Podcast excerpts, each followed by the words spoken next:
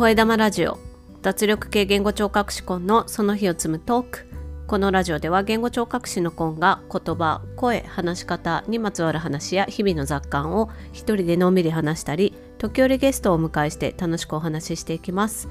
聞いてくださっている方の肩の力をたらんと抜いていけたらと思います。今日は8月7日土曜日です。今日の札幌の最高気温は31.9度ということで、まあ、相変わらず30度超えの暑い日が続いています。私はこの毎日気温を札幌の気温をお伝えしてるんですけれども札幌管区気象台というところのウェブサイトをね参考にしてお伝えしていまして、えっと、札幌管区気象台では毎日北海道の約180の地点の気温を気温の高い順に載せているんですよね。表にして一覧になってるんですけど。で気温の表示が分かりやすいように、えっと、色別になってまして、えっと、25度以上がオレンジ30度以上が赤そして35度以上が赤紫っていうような表示がされています。で今日はですね30度以上が180くらいの地点の中の124地点。かつ35度以上か33地点ということで非常に暑いですね北海道。こんなこと今までそうなかったと思います。北海道で今日一番暑かったのはタップというところで北海道の日本海側の北側ルモイの方になるんですけれどもそのタップの気温が38.7度って人間の体温で言ったら高熱ですよね。とっても気温とは思えない温度でちょっとびっくりしました。来週ぐらいからは少しね気温が落ち着くという話を聞いてるので早く来週にならないかなというふうに思います。切実にね夜ほんと寝苦しいので早くなんとかしてほしいです。北海道のあまりの暑さに前置きが長くなりましたが声玉ラジオは日替わりでテーマを変えてお話ししています。月曜日は声火曜日はビジネスに関すること。水曜日はブックレビュー。木曜日は話し方。金曜日は雑談。土曜日は北海道や札幌に関すること。そして日曜日はお休みをいただいています。で今日は土曜日なので北海道や札幌に関する話ということで今日はニセコの話をしたいなと思います。ニセコはもうすでに言わずもがなな世界的に有名なリゾート地になりましたけれども札幌から車で2時間ちょっとぐらいの距離にあります。まあアクセスがね札幌からそんなに悪くないっていう地のりもあってまあ有名になっていたかなっていうところがあります。そして冬のパウダースノーは格別だということでねスキーやスノーボードをする人にとってはもう聖地のようなところになっているようです。ここ15年ぐらいは海外からの観光客というか、まあ、移住する方もかなり増えていましてニセコは山がたくさんあってそのうちにスキーリゾートが大きなもの3つあってですねそのうちの1つのヒラフっていう地区が特に外国人の方に人気があって外国人の方が滞在できるような施設宿泊短期長期も含めての施設があったりとかあとはレストランとかもね外国人向けのものが増えていてでコンビニもね英語表記だったりとかっていうまあ英語が公用語って言われてるような地域もあったりします。私は、えっと、育った町が小樽で小樽からニセコまでは車で1時間半ぐらいなんですよね。でまあのどかで人も少なくってで緑がたくさんあってで野菜とかもね美味しいものたくさん道の駅で買えたりするのでで温泉もねたくさんありますしね。なので私の両親がねニセコを訪れるのが好きで小学校ぐらいの時からねよくニセコにまあ一泊で行ったり日帰りで行ったりとかっていう感じでね遊びに行ってました。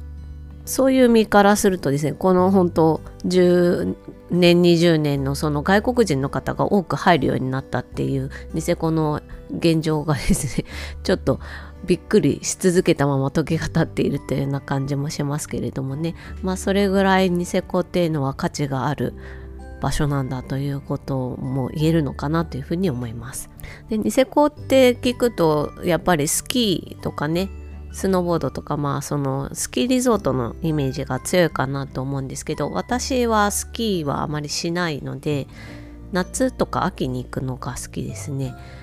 夏は涼しいんですよね。やっぱり山で標高が割と高いので。そして蝦夷富士って呼ばれている山があるんですけど羊蹄山って言って。まあ富士山の近くに住んでる方とか富士山をよく見ている方にしたら全然違うってなるとは思うんですけどまあ札幌とか、まあ、羊蹄山に割とアクセスのいいところで暮らしているものにしては羊蹄山っていうのは結構荘厳なね景色で見るとねああいいなっていう風に思ったりするんですけどねそして私全然富士山見たことないので 比べようがないっていうのが蝦夷富士と言われてもねこういうもんなんだとしか思えないんですけどね。でさっきも言ったように、まあ、外国の方の流入がねニセコには増えてるんですけれども、まあ、道外からの流入も結構増えてるように思います移住を推進してるっていうのがねニセコ町自体が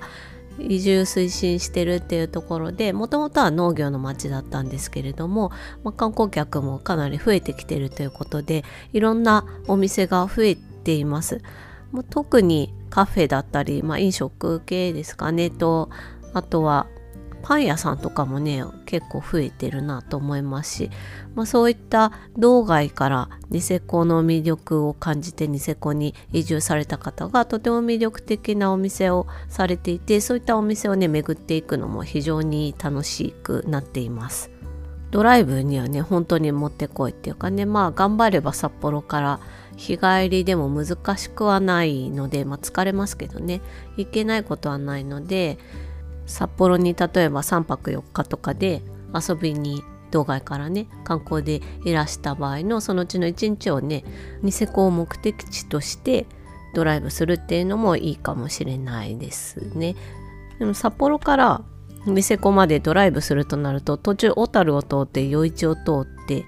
そして果物が美味しいニキっていう町を通ってでクッチャンっていう町も通ってでニセコにたどり着くので途中ね寄り道スポットがいっぱいあるんですねなのでゆっくり楽しむんだったらやっぱり1泊2日の方がいいのかなと思います晴れているとニセコはやっぱ山の中で街の明かりが少ないので星がすごく綺麗に見えますし夜ぐっと気温が下がるのでその空気の冷たさっていうのもねニセコならではじゃないかなと思うのでそういったのもね体感していただくと楽しいのかなと思います。でさっきもちょっと言いましたけれどもニセコはいい温泉が本当にたくさんあって選ぶのが難しいぐらいなんですけれども、まあ、そういったところなので泊まった方がねニセコね温泉も入っていろんなものを楽しんでっていうことで満喫できるんじゃないかなっていうふうに思います。私が札幌からニセコへ行く場合はですね2パターンの道を通ってドライブします。どっちでもいいんですけど行きは中山峠っていう、えっと、札幌から定山渓っていう温泉街をね山の奥の方抜けてそして中山峠を登って下っていくっていうルートですね。そっちを通ると羊蹄山がとっても綺麗に見える見え続けるっていうね中山峠下るともう羊蹄山がずっと見えてくるっていうような感じになるのでそういうルートあと札幌からちょっとだけ近道なんですよねそっちの方が。で、まあ、ニセコ行ってで帰りはニセコから帰る時はくっちゃんを通って余市を通って小樽を通るで高速道路を小樽もしくは余市から使うっていうようなパターンもあってまあ行きと帰り違う道通れるっていう面白さもあったりしますね。まあドライブ楽しいは楽しいんですけどやっぱりこう移動距離かなり長いのでドライブあんまり慣れていないとか疲れるっていう場合はですねニセコはでもどうしても車がないと移動が難しいっていう面があるのでくっちゃんの駅まで JR で札幌から来てですね、まあ、小樽経由になるんですけどでそこからくっちゃんの駅の近くでレンタカーが借りられるのでまあ、くっちゃまで電車で来てそこでレンタカー借りてニセコを回ってまたくっちゃんに戻ってきて JR で札幌に帰るっていうのが、まあ、楽なんじゃないかなと思いますね。もしくは午前中のうちににあのくっちゃんからニセコに行ってくっちゃん戻ってきて JR で小樽に移動してで小樽に夕方ぐらいに着くようにしてで夜とかね小樽運がライトアップされてとても雰囲気があるので、まあ、楽しんで小樽に1泊してとか、まあ、JR 乗っても札幌まで40分くらいで帰れるので、まあ、そこでねあの帰るっていうのも札幌に戻るっていうのもありですしね、まあ、いろんな楽しみ方ができるんじゃないかなと思います。そんなこんなで今日は、えー、ニセコについてご紹介しました。スタンド FM の方にコメントをいただきましたのでご紹介します昨日金曜日のえ、ー、と豆太郎さんと英語学習について対談した回に牛ガエルさんから「えー、コメントいただいてます。英辞典を見て語る2人のワクワク、楽しんでる感がいいは楽しむっていいな、楽しめてないからな、私の学習。いや、ワクワクしたい。最後のコンさんのまとめが良かったです。英語学習のゴールぼんやりこんなんかなでしたが、より具体的に目標を定めよう。あ楽しかったお二方の対談ファンがここに1匹できましたということでありがとうございます。英語学習のゴールってね特に英会話だと難しいんじゃないかなと思います。資格試験だとね点数とかっていう具体的な目標ありますけど英会話ってなるとね話せるようになりたいって皆さんおっしゃるんですよね。でもそれっていろんな段階があると思うのでそこをまずイメージしていただくのがいいのかなっていうふうに思って今回まみさんとねお話しさせてもらいましたシガエルさんありがとうございますそれから火曜日のビジネスに関する話のえっ、ー、とスピーチトレーニングラボ声の場という私が準備しているオンラインサービスについてのご紹介をした回にベルさんからコメントいただいてます。声の場指導おめでとうございます。インスタもフォローさせていただきました。これからの活動も応援しています。ということで、ベルさんありがとうございます。インスタね、初めて見たものの一つ目の投稿で止まっていますが、なかなかね、勝手がわからなくて進めませんね。そんなこと言っちゃいけないんですけど、なんとか進めていこうと思います。もし、これから声の場のノートの記事もアップしていこうかなと思っています。もしよろしければ、声の場のノートもフォローしていただければと思います。声の場で検索していただくともう一応あのノートの中には存在していることになっているので探していただけたらなと思います。こういうふうにねコメントをいただけますと大変励みになります。えー、いいねもたくさんいただいて、えっと、今日かな？400超えたという通知がありまして大変嬉しく思っています。いつも聞いてくださっている方々本当にありがとうございます、えー、これからもいいねですとかコメントいただけますと嬉しいです。というわけで今日はこの辺で。Carpe Diem チャオ